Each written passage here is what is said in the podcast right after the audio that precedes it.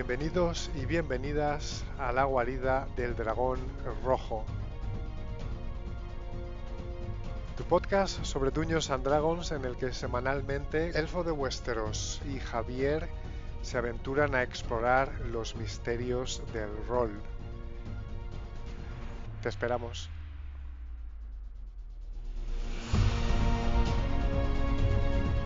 Bienvenidos y bienvenidas a un episodio muy especial de La Guarida del Dragón Rojo. Mi nombre es Javier y tengo aquí conmigo a mi gran amigo y socio en este proyecto rolero, Elfo de Westeros.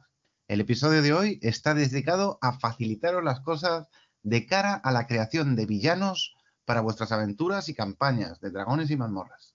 Tanto Elfo como yo pensamos que la figura del villano o de los antagonistas merece un lugar especial en la preparación de cualquier aventura o campaña en los episodios que hemos dedicado a cómo hacer mejores combates en dragones y mazmorras, ya hablamos un poco sobre cómo darles un carácter especial a los antagonistas de vuestras aventuras. Sin embargo, pensamos que el tema se merecía su propio episodio. Pues sí, al igual que en toda obra de ficción, como en las películas o los libros, en el rol es clave presentar un villano interesante y carismático que amenace el bienestar de los personajes protagonistas y les haga salir de su zona de confort. Un villano incluso en el que los personajes puedan ver su propio reverso tenebroso y que les haga plantearse por qué hacen lo que hacen y por qué defienden lo que defienden. Y también, por supuesto, un villano que sea poderoso, porque en la raíz de toda historia encontramos a personajes que deben enfrentarse con desafíos aparentemente imposibles y triunfar, por supuesto. Quedaos con nosotros y os lo contamos todo sobre crear villanos memorables que tus personajes recordarán siempre.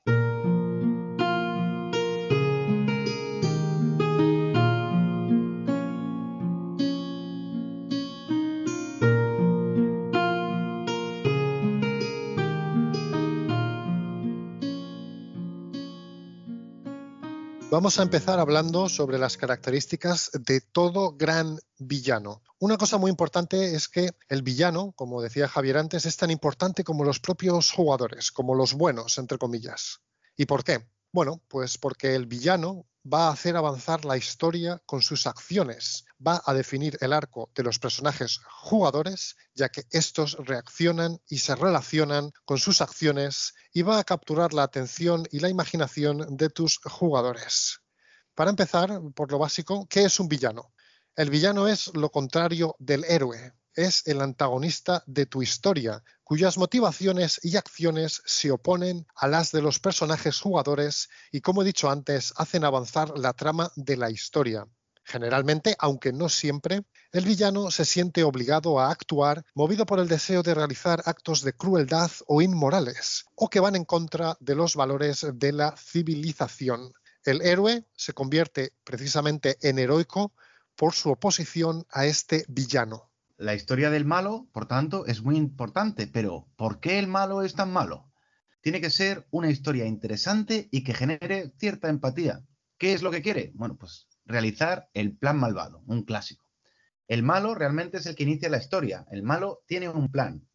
Y aunque el malo no lo tenga, tú sí que debes tenerlo como director de juego es muy importante que el villano tenga una fuerte conexión con los personajes jugadores. Cuanto más fuerte esa conexión, más fuerte el drama y la tensión. Por ejemplo, en Harry Potter, Lord Voldemort asesinó a los padres de Harry cuando éste era apenas un niño y le dejó una cicatriz en la frente que conecta a ambos personajes a lo largo de la historia. O por ejemplo, Darth Vader en Star Wars es eh, mismamente el padre de Luke Skywalker, que se pasó al lado oscuro cuando era joven y ahora representa todo lo que Luke no quiere ser. En estos casos y en muchos otros en la ficción, el destino del héroe y el villano están íntimamente entrelazados. Eso es, vamos a intentar hacerlo personal para los personajes jugadores el villano debe haber influido negativamente en la vida de los personajes o en la de sus seres queridos en el pasado, o hacerlo en el presente durante el transcurso de las aventuras. Al final, una aventura o campaña debe estar al servicio del disfrute de los jugadores. Al conseguir que el antagonista o sus acciones tengan una relación directa con los personajes jugadores, vamos a poner todo ese trabajo que hemos hecho al servicio de nuestros jugadores para que ese villano que hemos diseñado enriquezca las historias de los personajes y les dé nuevas e interesantes oportunidades para la interpretación. Otro aspecto que creo que es muy importante es que el villano tenga una moralidad propia y muy definida. El villano durante la historia va a cometer actos reprobables, quizá causar daño a otra gente. Y como autores de historias de fantasía, tenemos que hacer que los jugadores entiendan por qué exactamente ese villano quiere hacer eso. Piensa que después de todo, cada villano piensa que es el héroe de su propia historia. En la reciente serie de Netflix Arcane, eh, y aquí vienen algunos spoilers, tenemos a un villano muy interesante en Silco. Eh, vamos a hablar de Silco algo más más adelante en el podcast, pero como seguramente muchos habréis visto Arcane, sabréis que tanto Silco como Bander quieren mejorar las condiciones de vida de la gente que vive en los suburbios. Este es un objetivo moral muy claro. Sin embargo, ambos tenían visiones diferentes de cómo hacer eso. Bander queriendo colaborar con la parte rica de la ciudad y Silco queriendo iniciar un cambio de poder violento. Cuando Bander le traiciona e intenta matarle, Silco siente que su rencor y amargura se multiplican y comienza a actuar con un deseo de venganza muy claro que se añade a su objetivo de mejorar las condiciones de vida de los suburbios. Bien, es muy importante definir los poderes y las fuerzas que tiene a su disposición el villano.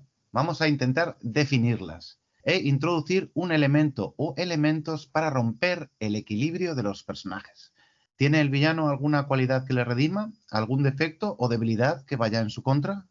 En ese sentido, piensa que los villanos deben ser poderosos, deben amenazar la seguridad de los personajes jugadores, deben ser temibles y fuertes.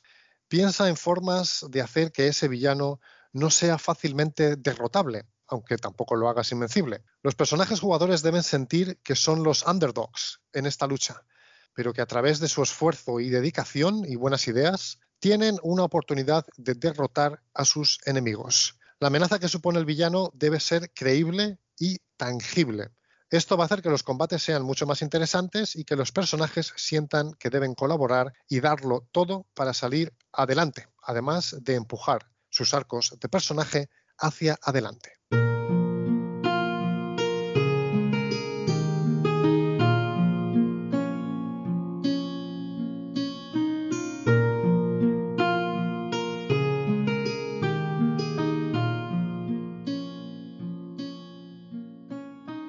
Vamos ahora a presentaros una pequeña selección de villanos de la literatura, el cine y la cultura popular que a Elfo y a mí, por diferentes razones, nos han resultado interesantes y que pueden serviros de inspiración. Antes de lanzarnos a ello, un rápido disclaimer. A continuación vienen spoilers tanto de las pelis de Marvel como de la serie de Netflix Arcane. Como ya sabréis, si habéis escuchado alguno de nuestros episodios anteriores, soy un gran fan del Marvel Cinematic Universe y en especial de las pelis de los Avengers, que me parece que tienen un villano muy interesante, que va poco a poco presentándose a lo largo de las pelis de este ciclo de Marvel, hasta que ya aparece con fuerza en las dos últimas entregas, Infinity War y Endgame. Javi y yo vamos a hablar un poco, eh, grandes fans que somos de Marvel, de Thanos. ¿Quién es Thanos? Eh, Thanos es un señor de la guerra del planeta Titán que busca traer la estabilidad al universo por medio de la destrucción aleatoria de la mitad de la vida, a todos los niveles, plantas, animales, humanos y otras razas similares. Thanos cree que la sobrepoblación y la presión sobre los recursos naturales en el universo son las causantes de toda catástrofe, guerra y sufrimiento. Eliminar al 50% de todos los seres vivos es para él la única oportunidad de vivir en un universo en paz. Bien, ¿por qué Thanos es un gran villano? En primer lugar, tiene un objetivo y unas motivaciones totalmente claras, y esto es muy importante ya que explica el porqué de sus acciones. Cuando era joven, Thanos vio su planeta natal entrar en crisis y ser arrastrado por los efectos de la sobrepoblación. Esto le marcó y traumatizó, y ahora quiere llevar su radical solución genocida a la práctica para que eso no ocurra en otros lugares. Así que, en cierto modo, él cree que está trabajando por el bien común del universo. Los espectadores entienden su visión utópica y distorsionada y su comportamiento posterior tiene perfecto sentido.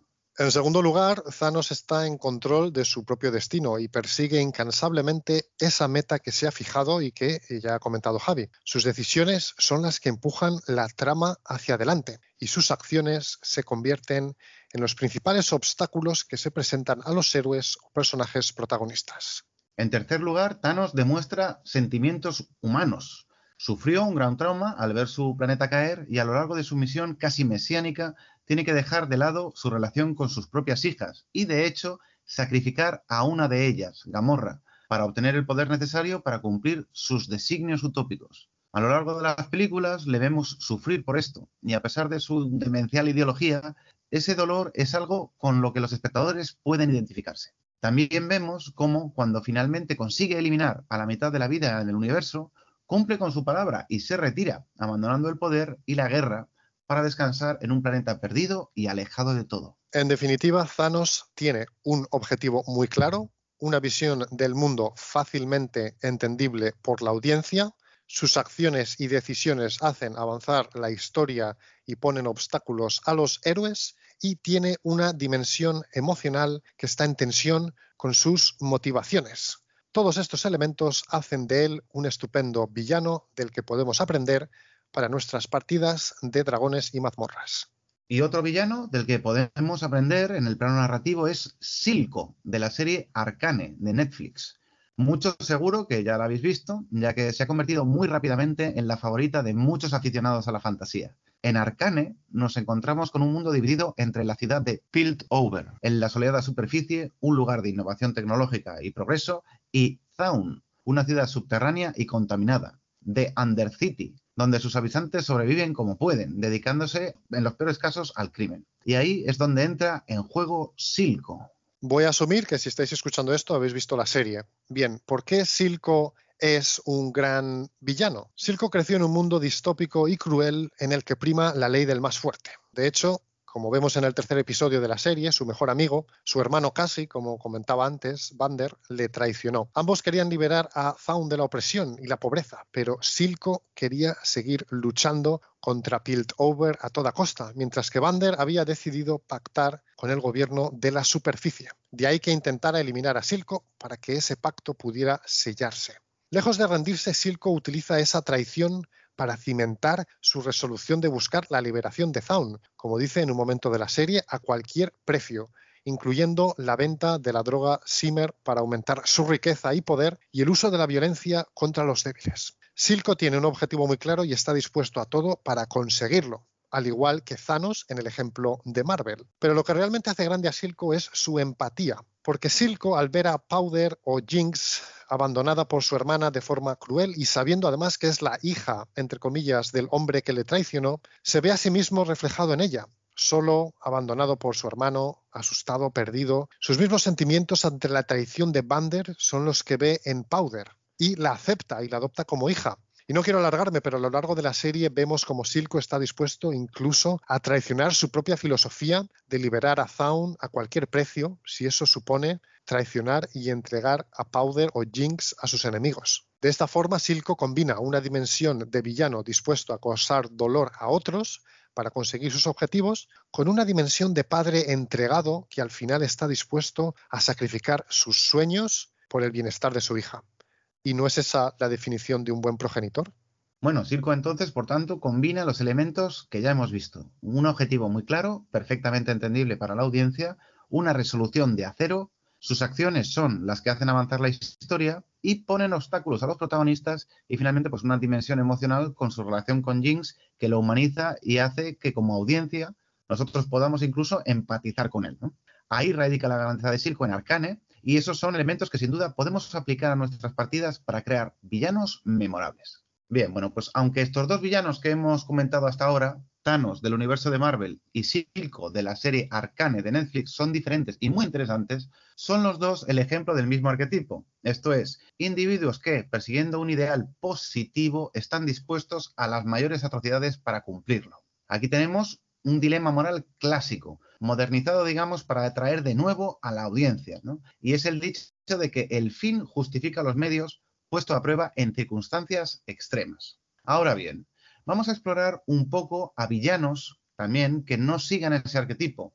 del que se ha abusado un poco, en mi opinión, últimamente en el cine y en las series. Muy brevemente, tenemos el ejemplo de villano de fantasía por antonomasia, Sauron, el villano del Señor de los Anillos. Bueno, realmente Sauron no tiene ni planes buenos para el mundo a largo plazo, ni una visión desinteresada, ni persigue un ideal utópico. Realmente lo que le define es su ansia por acumular poder y su deseo de destruir y esclavizar a sus enemigos.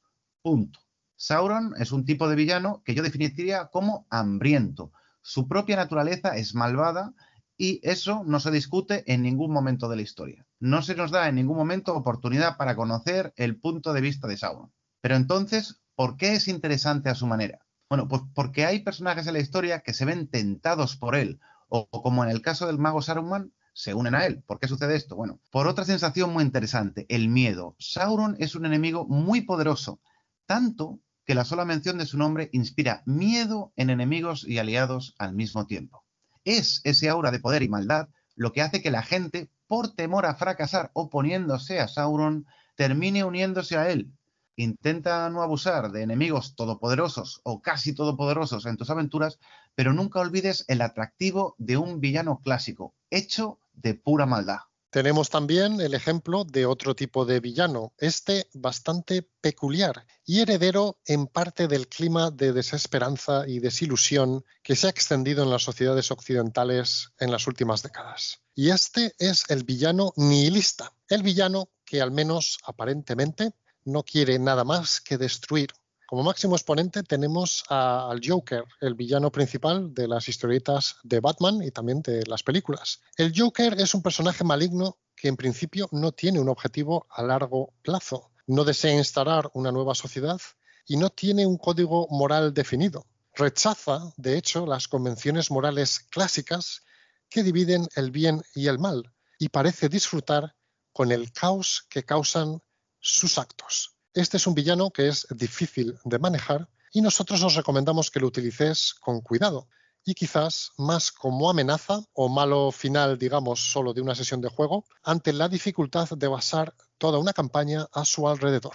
Para recapitular, hemos comentado dos ejemplos del villano con el tema de buscar cumplir una misión a cualquier precio. Otro con el tema del mar puro, terriblemente poderoso y amenazador, y otro con el tema del villano que rechaza las normas de la sociedad en la que vive y disfruta destruyendo. Finalmente, quiero comentar un villano que de alguna manera, como veréis, de una forma muy curiosa, aglutina a todos los anteriores. Y este es el emperador de la Guerra de las Galaxias. Bueno, el emperador en la Guerra de las Galaxias se parece bastante a Sauron, como un malo irredento que solo busca acumular poder.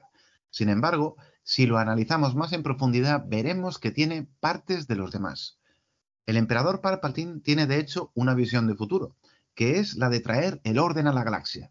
Y este no es ningún paraíso precisamente ante los ojos del espectador, ya que él pretende disolver el sistema de gobierno representativo anterior, perseguir a las razas no humanas y establecer una ley marcial. Y de hecho, en la historia, durante cierto tiempo lo consigue. No es ningún secreto que el tema principal en la primera trilogía de la Guerra de las Galaxias era un enfrentamiento entre ideales fascistas y la democracia. Y si bien hoy en día nos resulta claro que los ideales del emperador son erróneos y que su dictadura oprimía a una gran parte de la galaxia, como espectadores parece obvio que dado el esfuerzo que pone el villano en cuestión, el emperador en este caso, en construir su imperio y las responsabilidades que asume, al menos él sí que creía en este sistema si es la búsqueda de esa visión del mundo o ese ideal de sociedad lo que le convierte en un villano, o era un malvado ya mucho antes, no se nos enseña en la historia. Y aunque claramente el emperador Palpatine no es un nihilista como el Joker, no deja de ser, resultar pues sorprendente, a falta de una mejor descripción, lo tremendamente bien que se lo pasa haciendo el mal.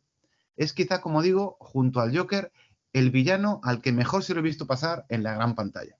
Parece disfrutar con cada giro a su favor de los acontecimientos, con la destrucción de la República, la persecución de sus enemigos jedis, con el sufrimiento en general, su ascenso al poder e incluso hasta en sus últimos momentos, mientras intenta atentar al lado oscuro a Luke Skywalker, nos da la sensación de que es que se lo está pasando en grande. ¿Qué enseñanza o consejo podemos sacar de este personaje a la hora de diseñar nuestros villanos entonces? Bueno, pues yo pienso que hay dos. Primero, que es posible combinar los aspectos de otros villanos que nos gusten o nos inspiren para crear los nuestros. Y segundo, que crear un villano triste o sin personalidad no es la única opción. Al fin y al cabo, una persona muy sabia me dijo una vez que nunca llegaría a ser realmente bueno en algo que no me gustase. Y ser un villano es un trabajo a tiempo completo. Explora la posibilidad de que tu villano disfrute de su jornada laboral.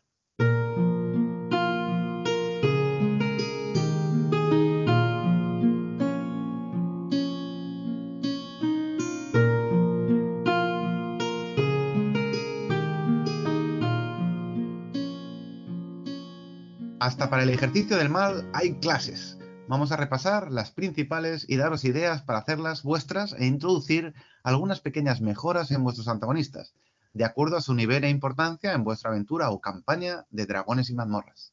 Empezamos por el, eh, digamos, minion básico. Este es el soldado raso de nuestro villano. Intenta que tenga algo, algo de particular, algo que lo diferencie, porque muy probablemente va a ser el primer encuentro que tengan nuestros héroes con el verdadero antagonista. El superior a este minion básico es el capitán de la unidad de minions, o malo del nivel de un videojuego. Es interesante darle más poder que al soldado raso y al menos un poco de personalidad propia. Este es el primer ejemplo que van a tener los jugadores de un miembro más o menos respetado en la jerarquía de nuestro villano principal. Tenemos también a la mano derecha del malo malísimo, digamos, el lugarteniente o general del señor oscuro. Y aquí nos encontramos ya con un enemigo poderoso por derecho propio. Merece la pena que lo describas con más detalle y gastes tiempo extra definiendo su personalidad y pensando en una razón por la cual, siendo tan poderoso, ha decidido servir al villano principal. Bueno, y finalmente tenemos al malo final o villano de la aventura o campaña. Es el antagonista principal. Por favor, dedícale el cariño que se merece a diseñarlo y esperamos que el episodio de hoy te pueda dar alguna idea interesante.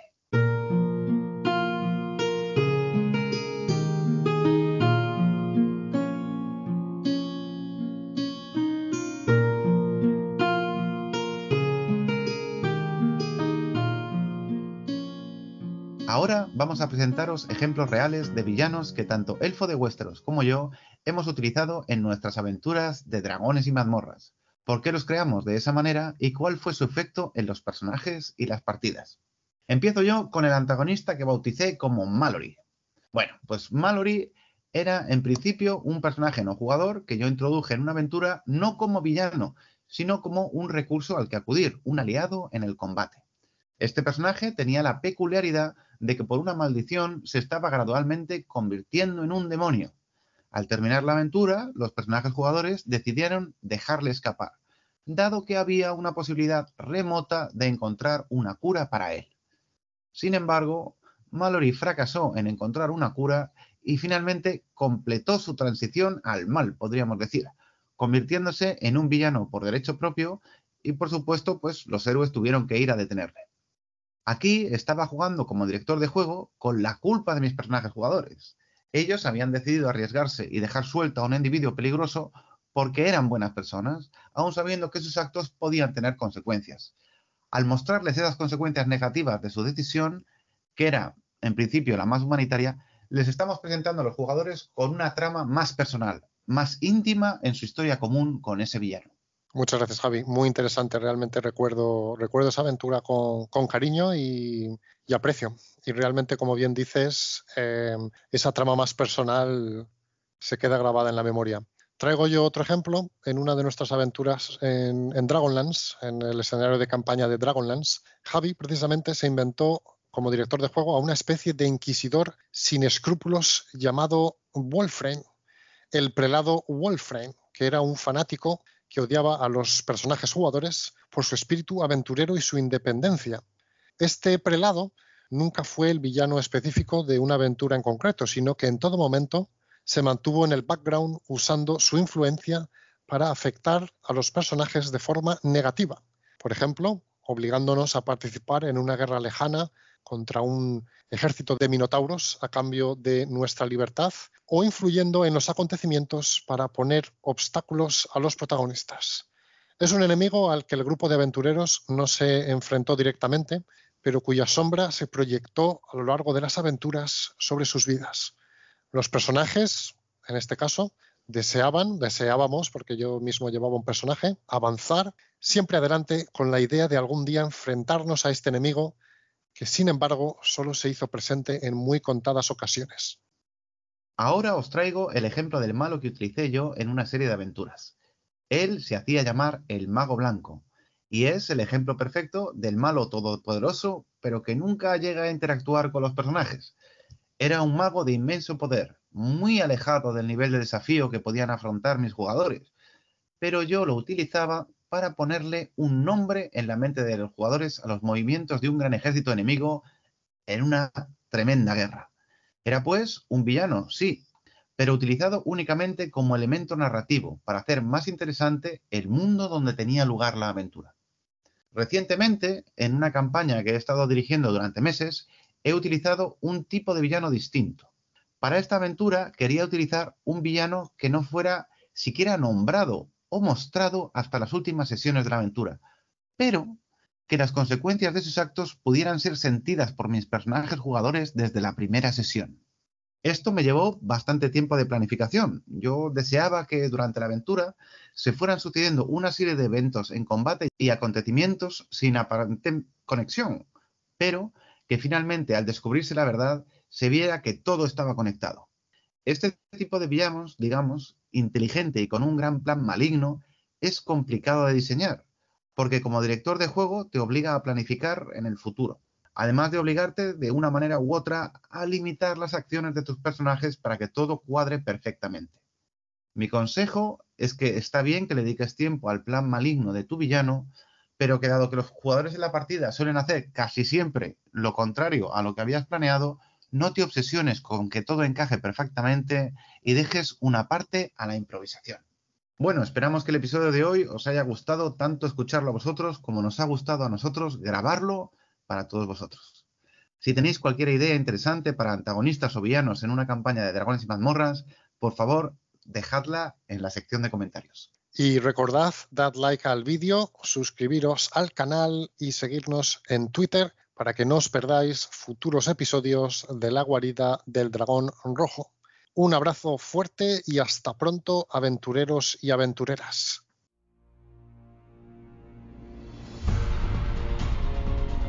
Os esperamos en la próxima edición de La guarida del dragón rojo. Hasta pronto, aventureros.